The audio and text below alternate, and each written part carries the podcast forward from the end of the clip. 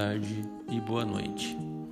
Hoje faremos uma breve reflexão do livro de Filipenses, que o tema será Uma Vida Digna das Boas Novas, que falará um pouco sobre cooperação. Quando falamos em cooperação, lembramos das formigas. As formigas são um exemplo perfeito de cooperação.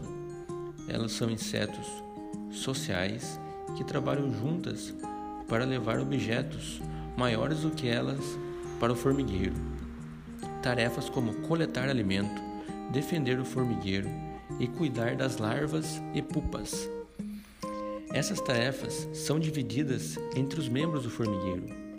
Seu comportamento é extremamente cooperativo e eficiente na busca, transporte e armazenamento de alimentos e na defesa desse grupo.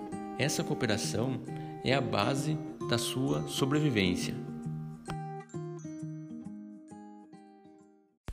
Então agora abriremos nossas Bíblias em Filipenses capítulo 1, do verso 27 ao 29, que diz assim a palavra de Deus: O mais importante é que vocês vivam em comunidade de maneira digna das boas novas de Cristo. Então, quando eu for vê-los novamente, ou mesmo quando eu ouvir a seu respeito, saberei que estão firmes e unidos em um só espírito e em um só propósito, lutando juntos pela fé que é proclamada nas boas novas. Não se deixe intimidar por aqueles que se opõem a vocês. Isso é um sinal de Deus de que eles serão destruídos e vocês serão salvos, pois vocês receberão o privilégio não apenas de crer em Cristo, mas também de sofrer por Ele. Então, como podemos ver no versículo 27, Paulo destaca a importância de viver em comunidade e por que é tão importante nós vivermos em comunidade com os nossos irmãos. Em Hebreus, capítulo 10, do verso 24 e 25, diz assim: E consideremos uns aos outros para nós incentivarmos ao amor e às boas obras. Não deixemos de, de nos reunir como igreja, segundo o costume de alguns, mas procuremos encorajar-nos uns aos outros, ainda mais quando vocês veem que aproxima o dia. Ou seja, é importante vivermos em comunidade para que possamos encorajarmos uns aos outros. Podemos ver ainda no versículo 27 que temos que estar unidos, como o exemplo da formiga, pois juntos somos mais fortes, lutando unidos com o mesmo propósito, para quando um cair, o irmão ajudar a levantar. Quando o fardo estiver pesado, o irmão irá ajudá-lo para ficar mais leve. E assim seguir para o mesmo propósito, que é Jesus Cristo.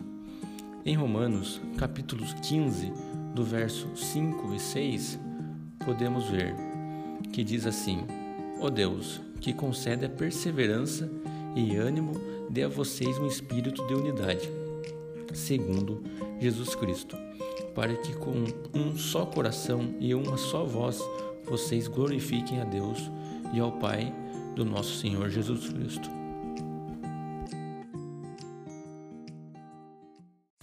Então estaremos juntos, mas não apenas juntos, juntos proclamando as boas novas do Evangelho, pois essa é a nossa missão, como diz em Mateus, capítulo 20, do verso 19 e 20. Portanto, vão e façam discípulos de todas as nações, batizando-os em nome do Pai, do Filho e do Espírito Santo, ensinando-os a obedecer a tudo o que lhes ordenei, e eu estarei sempre com vocês até o fim dos tempos. Temos que estar muito mais que apenas juntos, mas juntos proclamando o Evangelho de Cristo. No início do, do versículo 28, podemos ver que Paulo diz para nós não nos intimidarmos, não deixarmos que o medo nos segure no falar e no agir para Cristo, não deixarmos que as pessoas nos amedrontem, nem que os amigos dirão sobre você ou que a própria família dirá. Não tenha vergonha do Evangelho não deixe que o mundo te cale. Não deixe que eles coloquem medo em você, em seu coração. Não tenha medo. Não tenha medo, pois Deus estará contigo. Deus sempre estará do seu lado para te ajudar a levar a palavra. O Espírito Santo te guiará trazendo as palavras certas para todo momento. Por isso não tenha medo, como diz em Mateus: Por onde forem, preguem essa mensagem: O reino dos céus está próximo. Essa mensagem não é sua, é de Cristo. É necessário que ele cresça e que nós diminuamos. Por isso creia. Creia na palavra de Deus, pois temos o privilégio de levá-la essa mensagem para todos os povos, as boas novas de Jesus Cristo. Temos que levar essa mensagem com alegria, pois essa mensagem é de esperança, esperança que temos em Jesus Cristo, que veio à terra, morreu por nós e ressuscitou. Como podemos ver em João 3,16, que diz assim: Porque Deus amou o mundo de tal maneira que deu seu Filho unigênito para que todo, todo aquele que nele crê não pereça, mas tenha vida eterna. Mas enquanto estamos aqui na terra, enfrentaremos dificuldades. É uma dificuldade passageira. Teremos dificuldades mais fáceis e terão dificuldades mais difíceis.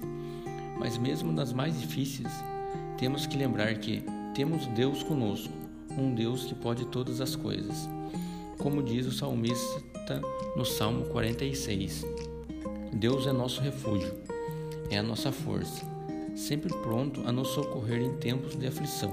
Portanto, não temeremos quando vierem terremotos e montes desabarem no mar, e que o oceano estrondeje e espumeje, que os montes estremeçam, enquanto as águas se elevam. É esse Deus que nos orienta a viver uma vida em comunidade, juntos com um só propósito: levar a mensagem de Cristo e nunca temer os inimigos, pois Deus estará conosco. Apesar das adversidades, seguimos crendo em Cristo, nosso Senhor Jesus.